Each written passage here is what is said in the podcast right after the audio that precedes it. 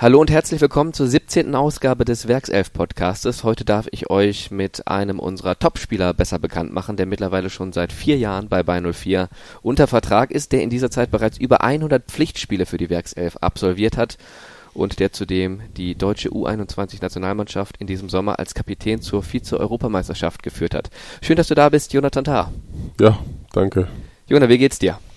Mir geht's sehr gut. Ist noch äh, ist nicht früh am Morgen, aber äh, ist noch morgens. Das heißt. Äh, ja, kurz nach neun. Bisschen früh aufsteher? Eigentlich nicht, nee. Okay. Deswegen, aber ich muss immer relativ früh aufstehen, weil ich aus Düsseldorf gefahren komme und äh, ja. Wohnst du direkt neben Kevin Volland? Mm, fünf Minuten von ihm entfernt. Ja, weil den hatten wir in der letzten äh, Folge hier und äh, der sagte auch, er wohnt in Düsseldorf und ja, das ist dann wahrscheinlich alles fußläufig erreichbar. Genau. Dein Alltag aktuell sehr stressig, alle drei, vier Tage ein wichtiges Pflichtspiel in der Bundesliga, in der Champions League, dann immer ab und zu auch mal wieder im Pokal. Wie steckst du das weg? Mm, ja, ich bin ja schon ein bisschen hier. Das heißt, äh, irgendwann gewöhnst du dich halt dran, dass, es, dass das so ist. Und mm, als ich neu gekommen bin, waren wir auch in der Champions League und da war es schon so, wow, was geht denn jetzt ab? Aber ähm, ja, jetzt hat man sich dran gewöhnt, man hat seine Abläufe, man weiß, wie man am besten regeneriert und äh, ja. Wunderbar. Also du bist gerüstet jetzt auch für das schwere Auswärtsspiel bei Juventus Turin. Also erstmal Samstag in Augsburg, dann bei Juventus Turin. Wie ist denn das, wenn man weiß, morgen spielt man gegen die Jungs, die man vielleicht sonst nur von der Playstation kennt. Also du bist ja jetzt eher einer der Erfahrenen hier im Kader. Du kennst die Spieler dann auch so von der Nationalmannschaft etc., von früheren Auftritten in der Champions League, aber es gibt ja auch immer wieder einige junge Teamkollegen und äh, wie ist denn das so, wenn man weiß, morgen spiele ich zum Beispiel gegen Cristiano Ronaldo? Ja, das ist, das ist cool. Ich meine, äh, Cristiano Ronaldo und Messi sind äh, die Spieler, die seit 10, 15 Jahren immer äh, durchgängig an der Spitze stehen und ähm, ist immer eine coole Erfahrung, gegen so Spieler zu spielen. Vor zwei Jahren, meine ich, oder vor drei Jahren, ähm, war es gegen Barcelona, war es gegen Messi. Ja. Äh, dieses Jahr ist es gegen Ronaldo. Also es, es ist cool, aber wenn es auf den Platz auf den Platz geht, dann äh, ist es nur noch ein Gegner und äh, ist zwar ein guter Gegner, aber da schwärmt man dann nicht mehr von dem. Macht man sich da nicht mehr Gedanken als sonst? Ist man nicht aufgeregter? Mm, ja, vielleicht ist man, vielleicht, manchmal kennt man manche Spieler ja nicht so gut. Äh, man, klar, wir machen Videoanalysen und gucken uns die Spiele an, aber bei Cristiano Ronaldo weißt du einfach, was der kann und weißt, wenn ich eine Sekunde penne, dann kann es halt klingeln. Und äh, vielleicht ist das so der Unterschied zu, zu manchen anderen Spielern. Hm. Aber Probleme beim Einschlafen in der Nacht vorher hast du deswegen nicht. Nein, das nicht. Ja, gut. Also ich denke mal, das war vielleicht irgendwann auch mal anders. Also noch ein bisschen jünger warst, bis jetzt 23 und dann zum ersten Mal gegen so einen Top-Spieler gespielt hast, die Nacht vorher, dass man da irgendwie in den Schlaf kommt. Äh, kein Problem generell. Wie mm. gibt's da Rituale, wie man das schafft? Also ich stelle mir vor, jetzt so als normaler Fan, wenn ich weiß, ich gehe morgen ins Stadion und sehe da Cristiano Ronaldo, allein dann bin ich ja schon aufgeregt. Äh, ja, als ich jünger war, auf jeden Fall. Also da macht man sich dann schon Gedanken und denkt, boah, morgen muss ich, vor allen Dingen weißt du dann meistens einen Tag vorher schon, ob du spielst oder nicht. Mhm. Und wenn du weißt, ja, ich spiele morgen und äh, ja, ich weiß noch, als ich neu kam, da waren wir in der Champions League Quali. Das heißt, äh, das war auch unser erstes Spiel. Und äh, das war gegen Lazio Rom. In Lazio Rom. Mhm. Und ich habe gar nicht damit gerechnet, dass ich spiele und plötzlich hat mir der Trainer dann gesagt, ey, du spielst morgen. Ja, und dann war ich schon nervös, weil ich dachte, ey, wir müssen die beiden Spiele gewinnen, damit wir überhaupt Champions League spielen dieses Jahr. Mhm. Und ähm, da war ich auf jeden Fall mega nervös. Hat aber dann geklappt. Hat geklappt, ja. Genau. Ja, lass uns den Podcast mal mit einer bunten Fragerunde beginnen, wo wir dich so ein bisschen vorstellen. Also geboren bist du am 11. Februar 1996 in Hamburg. Richtig. Dein voller Name ist Jonathan Glauta. Glau ist ein Name, den man vor allem im Französischen findet. Dein Vater stammt ja von der Elfenbeinküste, dort spricht man Französisch. Welche Sprachen sprichst du noch außer Deutsch, Englisch vielleicht? Mm, ja, Deutsch, gut? Englisch, Französisch. Französisch auch, okay. Äh, Spanisch ein bisschen und äh, ja, ansonsten noch nichts. So ein kleines Sprachtalent. Ja. Immerhin ja, vier also Sprachen. Ich, ja, ich war immer besser in Sprachen als in Naturwissenschaften. Deine Eltern haben sich getrennt, da warst du noch sehr, sehr klein. Hast du noch Kontakt zu deinem Vater? Ja, ja. Mhm. Aber ich war vier, Okay. als ich getrennt habe, ja. Aber Kontakt ist da zur Mutter sowieso, zum Vater auch. Und Genau. dann hast du noch eine Schwester. Also du bist so ein Familienmensch und du lebst den Kontakt zu allen Familienmitgliedern. Auf jeden Fall. Ich finde das sehr wichtig, dass man, dass man das äh, nie vergisst, äh, egal wo man, wo man ist. Ich glaube, Familie ist etwas sehr Wichtiges und ähm, ja, ich glaube, Familie und Freunde äh, ist neben dem Fußball echt so das Wichtigste, was man braucht, damit man auch diesen, diesen Halt hat, weil es läuft nicht immer gut im Fußball äh, oder halt im anderen Beruf und äh, ich glaube, dann ist die Familie und sind die Freunde sehr wichtig. Und deine Familie, also deine Mutter oder Schwester, die wohnen noch in Hamburg. Genau, genau, Das heißt, wenn die dich sehen wollen, dann reisen sie runter nach Leverkusen. richtig. Ja. Kommen dann hier in deine Lounge. Du hast eine eigene Lounge hier in der Bayer Arena. Da sitzen wir auch gerade drin. Ihr könnt das natürlich jetzt nicht sehen, aber wir erklären es kurz. Also bester Blick auf den Rasen, sehr schön eingerichtet. Ein ähm, Bayern 04 Trikot hier von dir, ein Nationalmannschaftstrikot. War das dein Premierentrikot hier von der Nationalelf? Das wir hier an der Wand sehen? Mm, Nee, nee. Das war. Von welchem Spiel war das denn? Weiß ich gar nicht, von welchem Spiel das ist. Aber äh, ja, habe ich mir irgendwann überlegt, dass ich hier eins hinhänge. Hm? Sieht schön persönlich aus. Also hast dich schön nett eingerichtet hier. Du würdest dich selbst auch als Hamburger Junge bezeichnen? Also mal ab und zu Heimweh an Elbe, Alster, Hamburg, Langenhorn. Äh, ja, also ich bin auf jeden Fall ein Hamburger Jung. Äh, ich bin da geboren, bin da aufgewachsen und äh, habe da auch meine ersten Steps im Fußballgeschäft gemacht. Und klar, ich bin dadurch, dass meine Familie da ist, auch öfter da. Also wenn ich mal irgendwo anders hinfahre, dann ist es meistens Hamburg. Und äh, ja, die Elbe und die Alster und Altona, Mhm. da komme ich her. Ja. Langhorn bin ich zur Schule gegangen. Genau, deswegen. Äh, Ja. Genau, das, ja, was heißt vermissen? Ich, ich habe ja die Möglichkeit, dahin zu gehen. Hm. Der 24.08.2013. Welche Erinnerungen hast du an diesen Tag? Das war mein erstes Bundesligaspiel gegen Hertha BSC. Bin ich drei Minuten oder so eingewechselt worden. Ähm, damals Trainer Thorsten Fink. Und äh, ja, der hat mir schon ein paar Wochen vorher gesagt, ey, bald ist es soweit, bald gebe ich dir eine kleine Chance. Und äh, hat er dann auch so umgesetzt und äh, ja, habe ich mich natürlich sehr darüber gefreut, war noch sehr, sehr jung und äh, ja, es war was Besonderes. Sehr aufregend. Ja, auf jeden Fall. Es war was Besonderes ähm, und es war der Beginn einer fantastischen Karriere, wie wir das ja alles verfolgen können. Ähm, danach kam der Wechsel erstmal nach Düsseldorf, dann ins, unter das Bayerkreuz zu Bayer Leverkusen, Nationalmannschaft, all diese Dinge. Ähm, was würdest du sagen, ist der Schlüssel zum Glück im Leben? Mm, Der Schlüssel zu Glück im Leben. Äh, also für mich gibt es in dem Sinne kein Glück. Ähm, ich bin ein sehr gläubiger Mensch.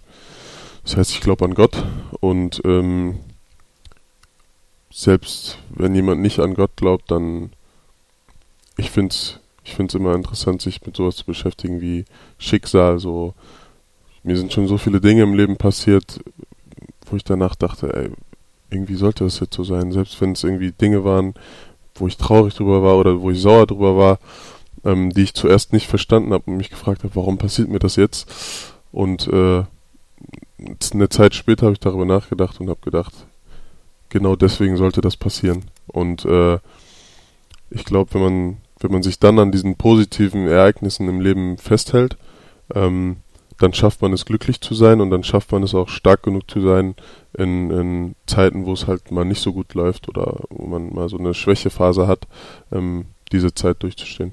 Hm. Wenn du mal einen Tag mit einem Menschen deiner Wahl tauschen könntest, wer würde das sein und warum? Boah. Mm. Ein Mensch meiner Wahl tauschen. Ich würde, glaube ich,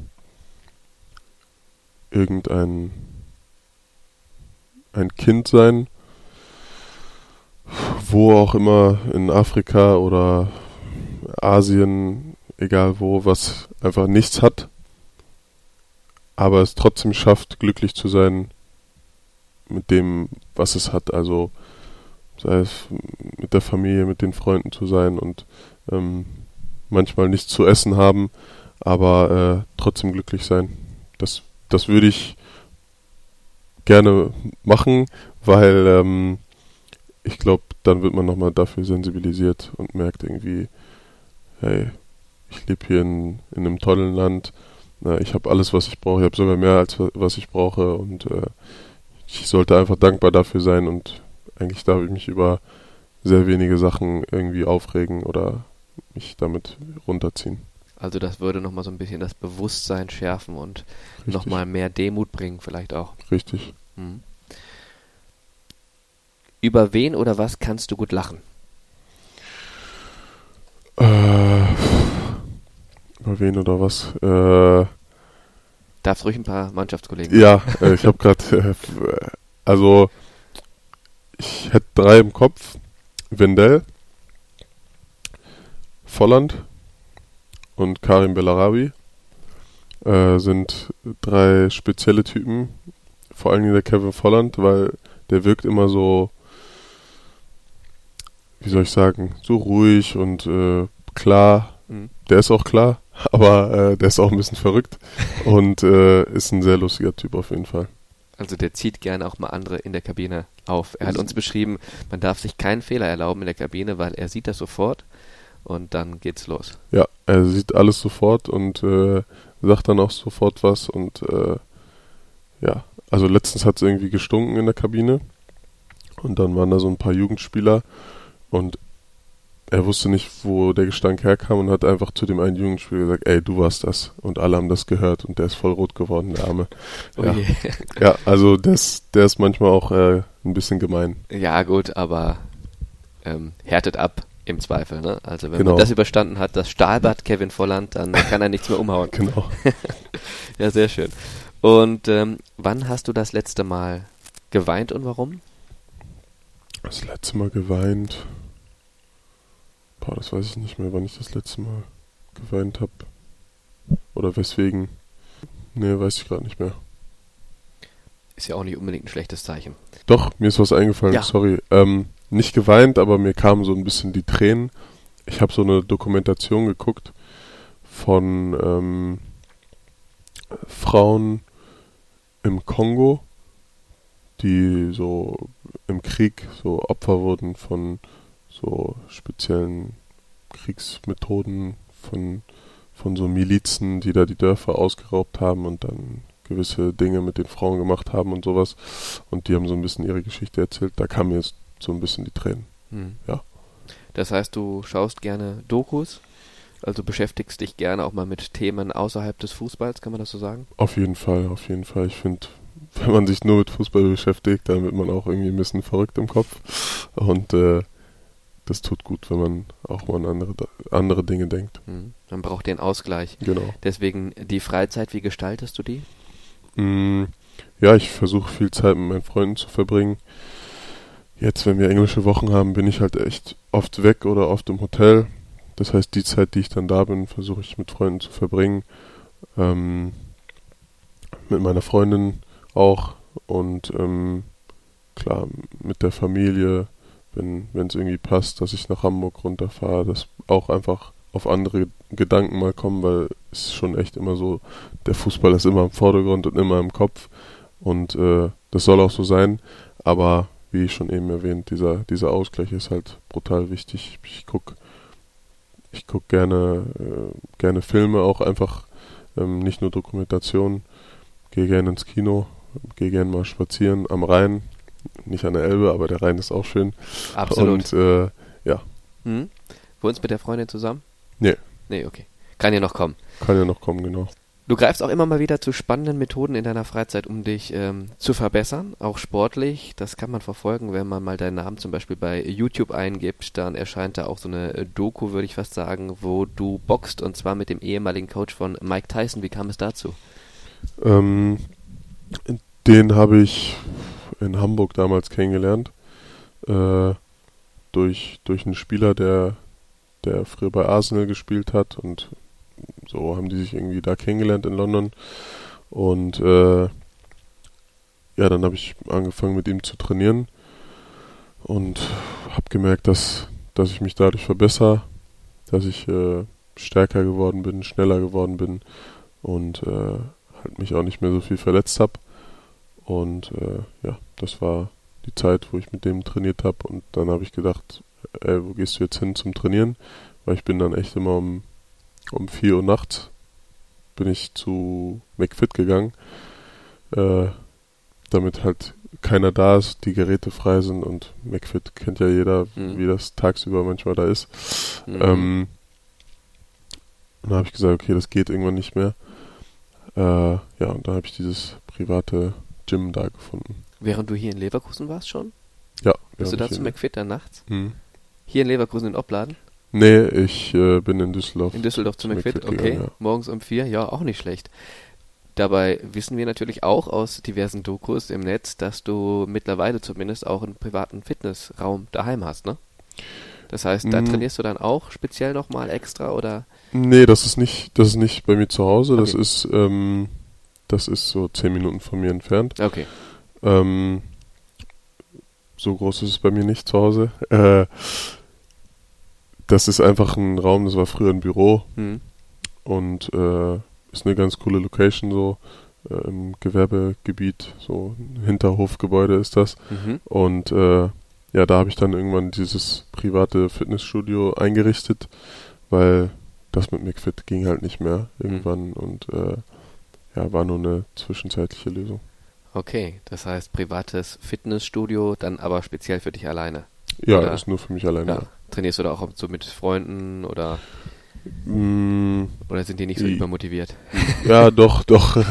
äh, einer von mir, mein, mein bester Kumpel, der, der ja. trainiert da auch, aber sonst keiner. Okay. Und wie kommt das? Also man hat ja immer den Eindruck von außen, der Tag, die Woche ist durchgetaktet mit Techniktraining, mit Laufeinheiten, mit Krafttraining eben auch, mit allem, was zum Fußball dazugehört. Das heißt, man ist doch sportlich eigentlich schon ausgelastet. Und ich glaube auch, ähm, du würdest mir zustimmen, wenn ich sage, das macht nicht jeder Profi in seiner Freizeit zusätzlich noch extra Einheiten zu schieben. Das auf dem Niveau. Äh, woher kommt das bei dir? Hm, ja, erstens, zum, also zum einen, weil ich gemerkt habe, ich habe mich oft verletzt. Ich hatte oft irgendwie Probleme und dann habe ich gesagt, okay, woher kommt das? Warum ist das so? Ähm, und dann habe ich halt angefangen, mich auch mehr mit meinem Körper zu beschäftigen. Und äh, dann habe ich so geguckt, was machen andere Top, Top-Spieler auf, auf dem Niveau. Und wenn man jetzt, keine Ahnung, Cristiano Ronaldo als Beispiel nimmt, so, der macht auch so viel extra noch mhm. ähm, und so viel nebenbei. Der hat ja noch, keine Ahnung, der hat einen Mentalcoach, der hat einen privaten Fitnesscoach, der hat einen Schnelligkeitstrainer, der hat alles Mögliche so und ähm, deshalb habe ich angefangen damit und äh, das ist, das hat auch nichts damit zu tun, dass ich hier nicht zufrieden bin mit dem mhm. Training oder was weiß ich, oder dass ich nicht, äh, äh, dass es nicht viel ist, was wir hier schon machen. Aber ähm, ich glaube, man kann immer so so ein bisschen noch an sich schrauben und äh, es muss nicht immer viel sein, aber wenn es ein bisschen hilft, äh, dann ist es gut. Hm. Sagst du den Mannschaftskollegen dann auch manchmal, du mach doch nochmal irgendwie ein bisschen was extra oder? Also wenn ich merke, dass sich einer oft verletzt, dann sage ich, ey, irgendwas musst du ändern, weil hm. äh, irgendwas machst du falsch. Auch weiß man von dir, dass du gerne äh, FIFA zockst? Nach wie vor wahrscheinlich, oder? Mm. Oder ist das ein bisschen weniger geworden? Ist weniger geworden, ah, okay. ja, ist weniger geworden. Ja, aber zum Beispiel mit äh, Ben Fresh, das ist ein bekannter YouTuber, das hat man zumindest gesehen mhm. in dem Video. Ähm, auch ein Freund von dir, mit dem du gerne mal so ein bisschen daddelst, oder? Genau, genau. Also der, der war jetzt eine Zeit lang in Düsseldorf. Da haben wir uns öfter gesehen, aber ich kenne ihn schon ein paar Jahre jetzt aus Hamburg. Mhm. Und äh, ja, da hat er auch noch Fußball gespielt. Aber FIFA zocken wird weniger. FIFA zocken wird echt weniger, ja. Woran liegt das? Man wird älter und das gerät so ein bisschen in den Hintergrund, oder? Ja, ich würde sagen schon, man wird älter und äh, okay. also ich kenne auch welche, die sind deutlich älter als ich, die zocken aber immer noch. Sagen. Äh, also ja. äh, nee, aber bei mir ist das irgendwie langsam hm. weniger. Aber du wirkst für dein Alter schon sehr, sehr weit. Das hörst du wahrscheinlich immer mal wieder, bis erst 23. Bist natürlich aber auch eine imposante Erscheinung, also allein von der Körpergröße, von der Statur her. Und ähm, man schätzt dich wahrscheinlich jetzt nicht so landläufig auf 23, wenn man es nicht gerade weiß. Nee, stimmt. Also, das war irgendwie schon immer so. Selbst wenn ich nicht mit den Leuten gesprochen habe, aber halt vom Aussehen. Ich sah irgendwie immer ein paar Jahre älter aus und äh, ja, ich bin gespannt, wann dann dieser Break-Even-Point kommt, wo ähm, mich dann Leute vielleicht irgendwann jünger schätzen. Ja, das wäre immer cool. Ja, klar, irgendwann kommt das dann vielleicht, dann, dann dreht sich das Blatt, aber musstest du aufgrund dessen, dass du immer älter geschätzt wurdest, früher dann auch für die, für die Jungs, die Kippen oder Alkohol in der Schule holen? So nach dem Motto, der muss bestimmt keinen Ausweis zeigen? äh, nee, das muss ich nicht, aber ich, ich konnte auf jeden Fall in Kinofilme reingehen und sowas, das äh, hat keiner kontrolliert. Also es hat auch seine Vorteile. Ja. Wie viel Zeit verbringst du täglich in sozialen Netzwerken? Also zum Beispiel bei Instagram. Weil da sieht man zum Beispiel schon auch immer mal wieder einen Post von dir. Ähm, fütterst du dein Profil selber? Machst du das selber? Ähm, ich habe jemanden, der mich dabei unterstützt. Aber ähm, ich bin, also ich habe es auch selber. Ich habe die App selber und ich gehe da auch sel selber drauf oder lade auch mal selber was hoch. Ähm, aber ich versuche es auch nicht zu übertreiben. Also nicht zu viel ähm, da drauf zu sein, nicht allgemein nicht zu viel am Handy zu sein, ist heutzutage halt manchmal schwierig, weil alles irgendwie übers Handy läuft. Aber ähm, ja, ich versuche es zu minimieren, also die Zeit, die ich am Handy bin. Mhm. Trotzdem, aktueller Stand bei Instagram 421 Beiträge, über 173.000 Follower, aber nur 180 Menschen, denen du folgst. Was muss passieren, damit Jonathan Tah eine bei Instagram folgt? ähm, ja, da gibt es, glaube ich, unterschiedliche Gründe. Entweder ich kenne dich und ich mag dich, oder ähm, deine Geschichte interessiert mich was du machst, also was du tust. Ähm, also oder, Inspiration. Genau, Inspiration. Oder ähm, ja, oder ich, du lädst einfach irgendwie lustige Sachen hoch und ich kann darüber lachen und äh, ja, machst, machst meinen Tag äh, happy und äh, ich lache über dich. Mhm. Wie viele wahre Freunde hast du und was macht für dich wahre Freundschaft aus? Äh, drei. Äh, wahre Freundschaft macht für mich aus, loyal zu sein, ähm, die, die Freundschaft zu pflegen ähm, und nicht, nicht äh, aneinander vorbeizuleben und äh, so dieses, es gibt ja so Menschen, die kennen sich schon richtig lange, das ist ja auch oft in Ehen so, ähm, und irgendwann merken die, wenn die auch noch Kinder haben, vielleicht, boah, wir machen gar nichts mehr miteinander, wir unternehmen nichts mehr, wir sehen uns gar nicht mehr so oft, wir tauschen uns gar nicht mehr so viel aus. Und ähm, ich glaube, das ist wichtig, man muss immer an einer Beziehung, was auch immer für eine Beziehung, man muss immer dran arbeiten. man muss, muss sie immer pflegen und wenn man merkt, boah, gerade ist ein bisschen schwierig, dann muss man erst recht irgendwie versuchen, mehr zu kommunizieren oder mehr qualitative Zeit miteinander zu verbringen und zu sagen, ey, komm, wir fahren jetzt mal zu zweit über ein Wochenende irgendwo hin und verbringen einfach äh, zu, zu zweit Zeit miteinander. Und mhm. äh, ja, das ist, glaube ich, dass jedem das bewusst ist, also mir und meinem Kumpel hat auch bewusst ist, ey, wir müssen das pflegen, wir müssen immer dran arbeiten. Ja, normalerweise würde man als Spieler ja sagen, komm, gerade die Zeit mit der Freundin, die kann ich äh, wunderbar äh, ausfüllen an so Länderspielwochenenden. Da ist dann endlich mal keine Bundesliga, aber da bist du ja auch immer unterwegs. ja, da war ich jetzt meistens auch unterwegs und äh, ja, ist dann immer eine Woche, wo man, wo man dann komplett weg ist. Natürlich für die Freundin auch manchmal. Aber sie hat dich ja wahrscheinlich so kennengelernt, ne? Sie hat mich so kennengelernt und ähm, ja, sie freut sich natürlich auch und äh, ist stolz, dass ich das machen kann und äh, deswegen geht das so. Dann geht's ja. Ja. Genau, auch da muss man dann viel kommunizieren. Richtig. Welche Serie hast du zuletzt durchgeschaut? Ähm, When They See Us. Mhm. Kennst du die? Nee, kenn ich nicht. Ähm, das sind so fünf Jugendliche, also wahre Begebenheit, ähm, fünf Jugendliche in New York, glaube ich, die verurteilt werden für, für eine Vergewaltigung, die sie aber nicht begangen haben. Und da sieht man so, wie, wie die Polizei und so versucht, denen das einzuschieben, obwohl die nichts damit zu tun hatten. Und äh, das ist eigentlich eine ganz coole Story. Ich glaube, der am längsten drin war und der am wenigsten damit zu tun hat, der war nicht mal an dem Ort, wo das okay. passiert ist. Der war 14 Jahre im Knast. Und äh, ja, die erzählen dann so ein bisschen die Geschichte, das ist echt krass. Nach einer wahren Begebenheit? Ja. Wow, ja. okay. Und äh, die hast du durchgeschaut, die Serie bei Netflix? Oder? Bei Netflix, bei genau. Netflix. Ja. ja, auf jeden Fall mal ein Tipp. Ja. Wenn ich da jetzt mit meinen Serien mal durch bin. Was würdest du sagen, kannst du überhaupt nicht? Was kann ich überhaupt nicht? Malen, zeichnen. Also so künstlerische Dinge?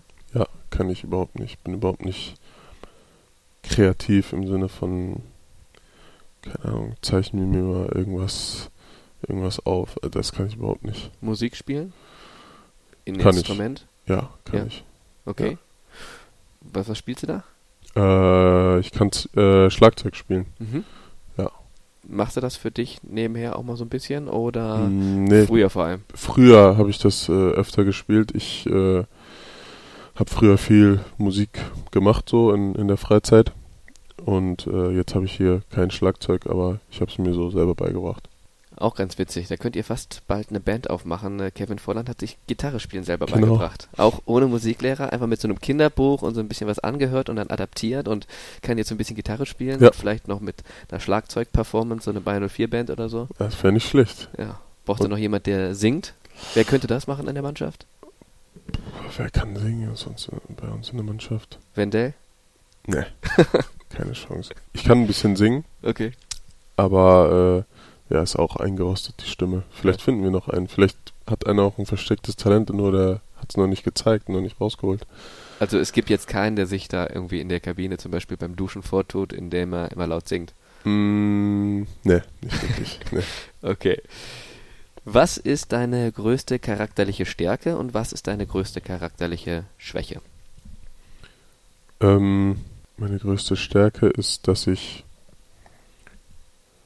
ich glaube zumindest, dass äh, ich versuche, egal in welcher Situation, immer das Positive rauszunehmen mhm. und mir daraus die, die Energie wieder nehme, wenn es eine schlechte Situation ist, dass ich mir trotzdem irgendwas suche, wo ich merke, okay, das ist trotzdem positiv an der Situation mhm. und äh, daraus halt wieder positive Energie in mich reinzukriegen und vor allen Dingen kann ich das auch gut bei anderen Menschen. Also äh, wenn es anderen Menschen schlecht geht, so dann ich versuche immer für die da zu sein. Mhm. Ähm, und eigentlich ist das auch meine größte Schwäche, weil ich mir sehr viel zu Herzen nehme und mir sehr viel Gedanken manchmal mache über unnötige Dinge mhm. und dann zu viel darüber nachdenke. Fluch und Segen. Genau. Mhm. Sprichst viel von positiver Energie. Gibt es da so Rituale für dich oder gibt es Hörbücher oder ähm, ja irgendwie etwas, wo du das dann draus ziehst? Ja, es gibt so ein, es gibt natürlich Bücher. Mhm. Ich lese leider nicht so gerne, also mir macht es nicht so Spaß zu lesen, mhm. aber man kann aus Büchern schon echt viele, viel so Infos rauskriegen und viele Sachen, die einem helfen. Mhm. Ähm, ich habe äh, einen Freund, aber auch, der ist auch gleichzeitig Pastor mhm. und auch mein Pastor ähm, mit dem ich mich öfters austausche über solche Dinge, äh, der auch immer echt, also ich glaube, das, das ist der Mensch mit den weisesten Sprüchen, die ich kenne. Okay. Also der hat irgendwie für jede Situation einen passenden Spruch oder irgendwas, was er einem mitgeben kann. Und äh, ja, der hat mir einmal gesagt, sprich mehr Wahrheit zu dir, als deinen Gedanken zuzuhören. Mhm. Ist erstmal vielleicht schwer zu verstehen, aber ähm, im Grunde genommen heißt es, äh, wir sind ja oft in unseren Gedanken so gefangen und sagen uns, boah, jetzt gerade ist alles schwierig und es ist alles doof und es läuft alles schlecht. Und wenn wir dann von uns selber raus anfangen, irgendwie, du musst nicht mit dir selber sprechen, aber in deinem Kopf kannst du, kannst du dir sagen, ey, guck mal, wie ich, wie ich vorhin gesagt habe, ich lebe in so einem guten Land, ich habe immer was zu essen. Mhm. Also das ist ja Wahrheit, das, das, sind, das sind Dinge, die, die klar sind, die du hast, ähm, wo du glücklich drüber sein kannst. Mhm. Und dann hörst du auf, deinen, deinen Gedanken, die dich dann negativ runterziehen, ähm, zuzuhören. Also glaube nicht immer, was du denkst. Genau, genau, das, genau, Mhm. das passt Dass auch. man dich da selber steuert. Richtig. Okay. Wann hast du dich das letzte Mal so richtig überfordert gefühlt? Ähm, überfordert. Das, es gab so eine Zeit, als es so mit meiner Freundin angefangen hat. Also ich bin noch nicht so lange mit ihr zusammen. Mhm. Ich, also ich kenne sie jetzt schon über ein Jahr, aber offiziell zusammen sind es erst ein paar Monate. Und als es so mit ihr angefangen hat, habe ich so gemerkt, boah, du hast jetzt echt äh, viel. Also du hast deine Familie, du hast deine Freunde, du hast deine Freundin. Fußball sowieso steht immer im Vordergrund. Ähm, und da habe ich so gemerkt, und meine Familie ist ja in Frankreich, in Hamburg und äh, andere Kumpels von mir sind woanders, manche sind hier, meine Freundin ist in Köln. Also alles äh, so verstreut und ein bisschen durcheinander. Und äh, da habe ich so gemerkt, boah, wie schaffst du das jetzt, äh, dich um alle zu kümmern und äh, irgendwie alles zusammenzukriegen, dass ähm, auch wieder die Gedanken, dass man schafft, alle irgendwie glücklich zu machen, weil wie gesagt, ich bin, ich bin ein Mensch, wenn es anderen gut geht, geht es mir auch gut. Mhm. Das heißt, alles unter einen Hut zu bekommen. Genau. Hast du da einen Weg für dich gefunden mittlerweile? Äh, ja, ich habe erstmal versucht, offen zu kommunizieren und habe dann äh, drüber nachgedacht, okay, was, was ist wirklich wichtig? Also, ähm, welche Gedanken sind auch wichtig? So, äh, und dann merkst du, okay, der eine, der regt sich jetzt nicht drüber auf, wenn er dich mal diese Woche nicht sieht. Ähm, der weiß, dass du viel zu tun hast und du brauchst dir keine Gedanken darum machen, dass er jetzt sauer auf dich ist, weil er dich diese Woche nicht sieht. Einfach so ein bisschen strukturieren und sagen, okay, was ist wirklich wichtig und äh, worüber musst du dir echt keine Gedanken machen. Auch da hilft es ja dann, wenn man da in einen Dialog geht ne, und dann vielleicht auch gesagt bekommt, du hör mal, mach dir keinen Stress, reicht, Genau. wenn wir uns in zwei Wochen sehen oder wie auch Richtig, richtig. immer. Ja. Welcher ist dein aktueller Lieblingssong oder Hit? Boah, ich habe gerade gar, gar keinen aktuellen Lieblingssong. Was hörst du generell gerne für Musik? Äh, ich höre gerne so R&B, Hip-Hop. Dann höre ich afrikanische Musik auch. Ähm, und ich mag Gospel gerne. Mhm. Und was hört man dann vorm Spiel? Also was ist da so in deiner Playlist? Mm, Hast du da so bestimmte Rituale, so nach dem Motto, das ist meine Heimspiel-Playlist oder wie auch immer? Und das Ja. geht dann, wenn es auf Reisen geht?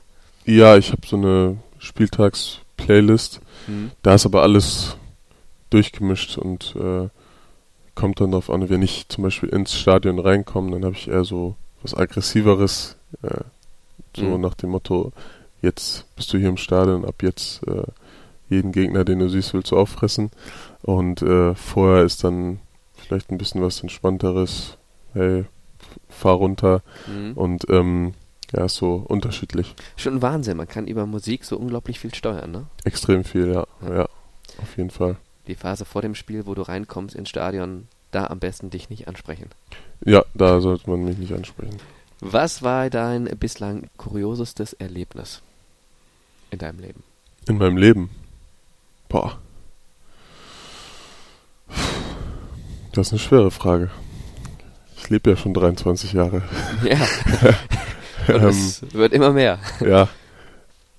Der geilste Fußballmoment, den ich hatte, war, als ich mein,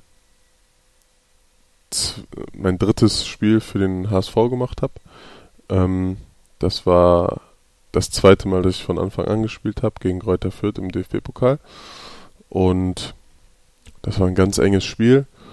Und dann ist der Füllkrug, glaube ich damals, äh, ist alleine aufs Tor zugelaufen, hat geschossen, also den so gepasst. Und ich bin hinter den Torwart aber gelaufen und habe auf der Linie den Ball weggegrätscht.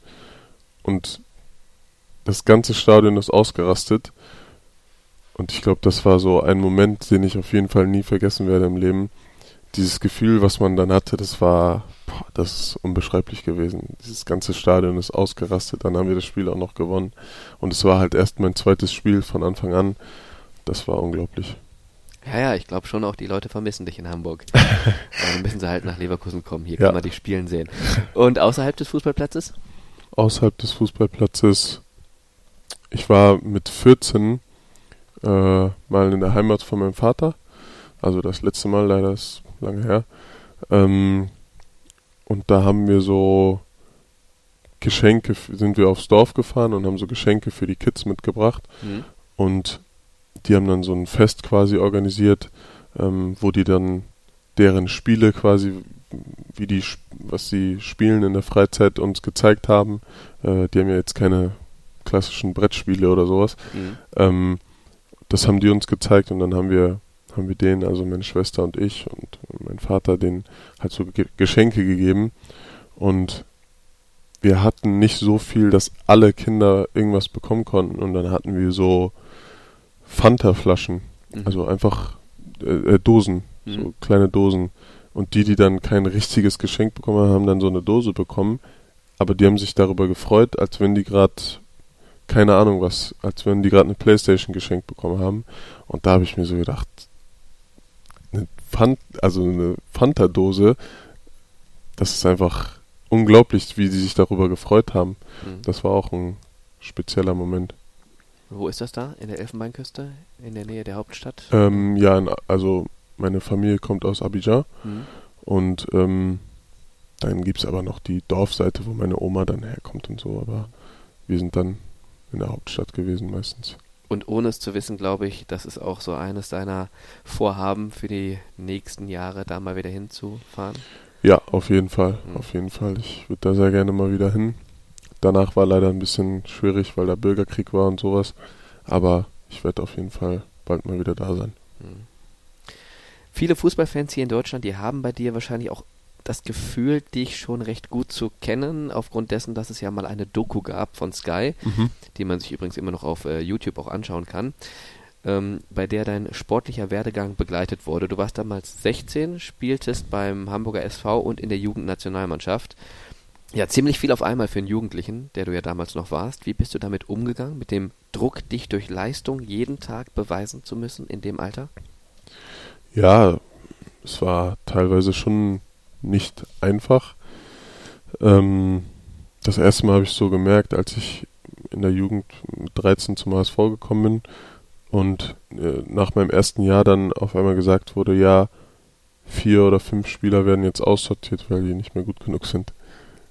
Und dann dachte ich so krass mit 13, 14, wow, so, die werden einfach rausgeworfen, weil die nicht mehr gut sind und dann kommen halt neue dazu.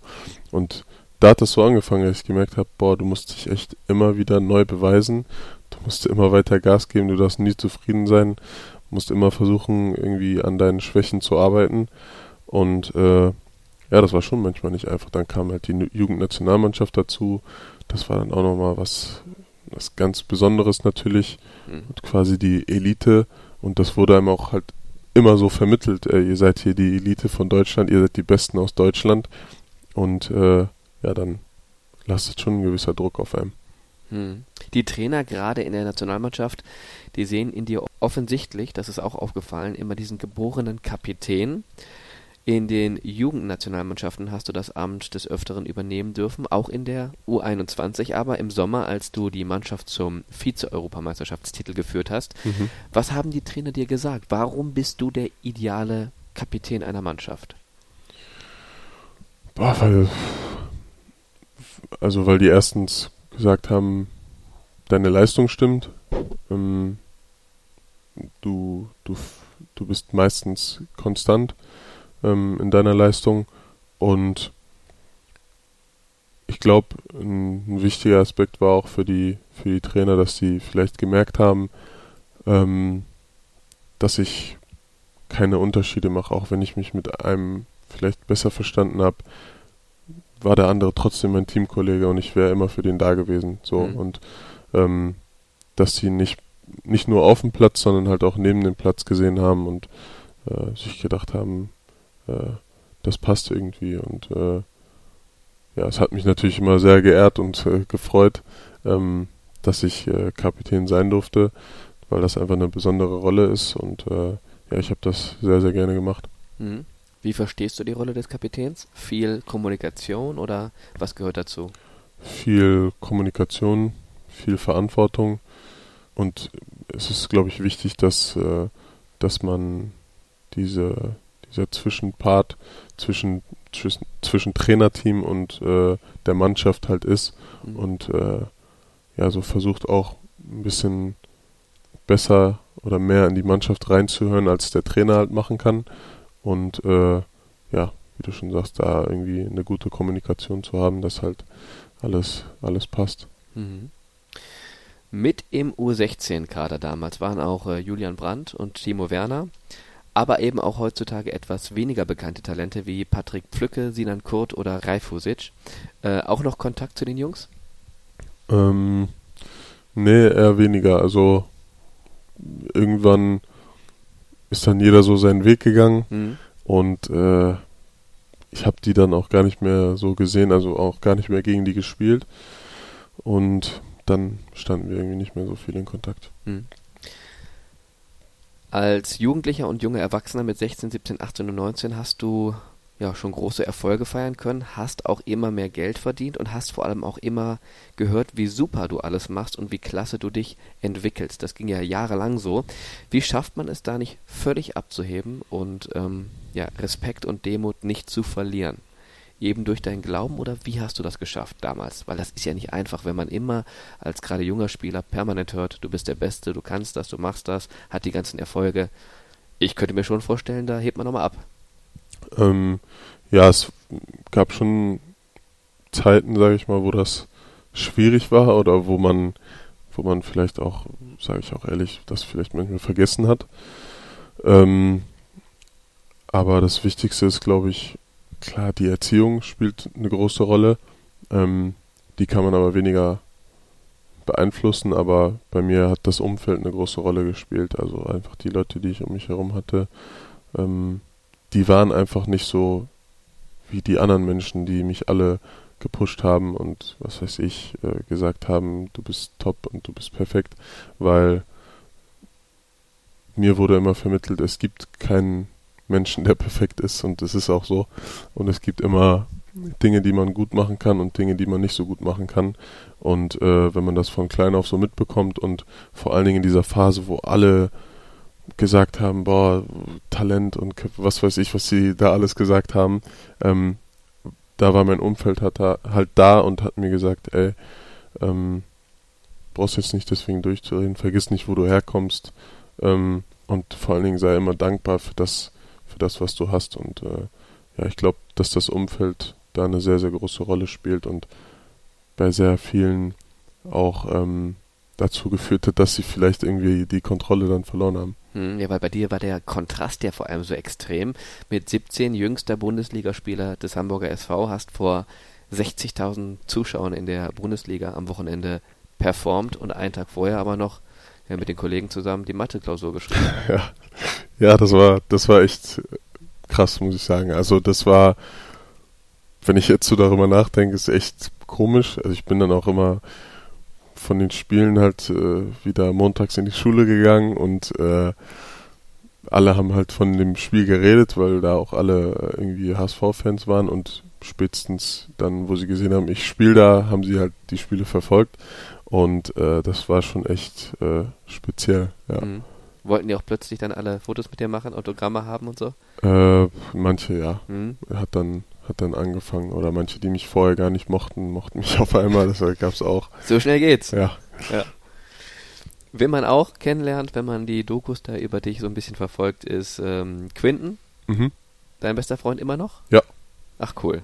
Weil das ist ja tatsächlich so eine Freundschaft aus den Jugendjahren. Ich glaube mit, weiß ich nicht, 13, 14, 15. Genau, 14 so. Habt ihr euch so kennengelernt mhm. und beste Freunde und äh, WG-Partner und dein bester Freund auf dem ähm, Internat. Wie geht's ihm?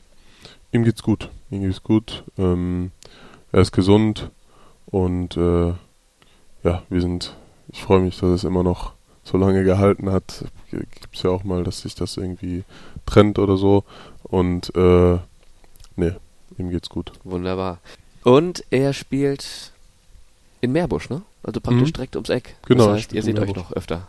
Ja, ja. Wir sehen uns noch öfter und äh, der spielt jetzt nur noch freizeitmäßig bei Meerbusch und ist auch cool. Genau, hat mehr Zeit für andere Sachen. Genau. Wechseln wir mal kurz thematisch von deinen Freunden zu deinen äh, Trainern. Steffen Freund, Thorsten Fink, Bert van Marwijk, Oliver Reck, Roger Schmidt, Heiko Herrlich, Peter Boss, um jetzt mal so ein paar zu nennen. Von wem hast du dich bislang besonders inspirieren lassen oder wer hat dich besonders inspiriert? Also ich würde sagen, jeder Trainer hat, äh, hat mir irgendwas mitgeben können. Jeder von jedem Trainer konnte ich konnte ich irgendwas lernen. Ähm, von jedem konnte ich irgendwie eine Kleinigkeit mitnehmen. Ähm, selbst in der Zeit, wo wo Mirko Slomka dann kam beim HSV und ich von Stammspieler auf U23 und U19 wieder äh, runter äh, wurde, ähm, da konnte ich auch was draus lernen, aber das war so ein Moment, wie wir vorhin geredet haben, wo ich erst nicht verstanden habe, ey, warum passiert das jetzt und was ist jetzt los, warum, warum ist das so? Und ähm, ja, aber da, da lernst du aus solchen, solchen Situationen, deswegen ähm, glaube ich, kann man von jedem Trainer was mitnehmen. Mhm. Außer von Mirko Slomka. Doch, da konnte ich auch was mitnehmen. Okay. Und zwar, dass ich, äh, dass es auch harte Zeiten im Fußball gibt und Ja. nicht immer alles bergauf geht. Ja, muss man kurz erklären. Also Mirko Slomka ist der Trainer, der beim HSV nach Bert van Marwijk gekommen ist Genau. und unter dem du dann eben nicht mehr gespielt hast Genau. und dann daraufhin zu Fortuna Düsseldorf gewechselt bist für ein Jahr und von da aus dann unter das Bayerkreuz. Was hat der Schritt nach Leverkusen damals für dich bedeutet? Boah, das war mega, das war unglaublich. Das Jahr davor, ähm, wo ich dann bei Düsseldorf war, da hat äh, Bayer in der Champions League gegen Atletico Madrid sind die ganz knapp ausgeschieden. Äh, überragend gespielt, die Spielweise hat mir gefallen und ich, ich habe ja mit Hakan und mit Heuming Son noch zusammengespielt in Mhm. Hamburg und äh, dann habe ich so gedacht, wow, was für ein Verein und ja, warum auch immer, dann kam genau dieser Verein auch auf mich zu. Also ohne dass der Kontakt schon da war, habe ich schon gedacht, boah, krass, was die machen und so. In der Champions League habe ich dann immer die Spiele geguckt und äh, ja, dann kam, kam irgendwann der Kontakt zustande und das war für mich was, was ganz Besonderes, was ganz Großes natürlich. Und dann hat's geklappt und mittlerweile über 100 Pflichtspiele. Ja. Für die Werkself. Nicht schlecht, eine tolle Bilanz. Und parallel, wie gesagt, noch die Nationalmannschaft von den Jugendnationalmannschaften über die U21. Silbermedaillengewinner bei der EM, also Vize-Europameister im Sommer geworden und jetzt eben auch etablierte Kraft in der A-Nationalmannschaft. Was hast du noch mit der A-Nationalmannschaft vor? Die EM steht vor der Tür. Die EM steht vor der Tür. Natürlich möchte ich, äh, möchte ich da dabei sein. Äh, bei der WM jetzt hat es nicht geklappt, dass ich dabei war. Ähm, und klar möchte ich dabei sein. Ich möchte ähm, Erfahrungen sammeln, mehr Erfahrung als vorher. Ähm, weil vorher habe ich nicht so viele Spiele gemacht und äh, äh, vorher war, war der Kader auch noch anders strukturiert und ähm, jetzt sehe ich halt meine Chance, mich, mich da zu zeigen, mich anzubieten für den Trainer. Na klar kommt das erstmal vorrangig über die Leistung im Verein, aber ähm, auch bei der Nationalmannschaft die Leistungen im Training und auch in den Spielen sind wichtig Hm. und äh, da versuche ich mich einfach reinzuhauen. Wie siehst du selber deine Chancen? Äh, ich glaube, äh, gut, es ist, es ist äh, offen. Wie gesagt, der Kader ist neu strukturiert und äh, äh, dieser Konkurrenzkampf Kampf soll ja auch da sein, hat der, der Trainer auch gesagt äh, in der Presse, dass, dass äh, genau das bei der Nationalmannschaft sein soll.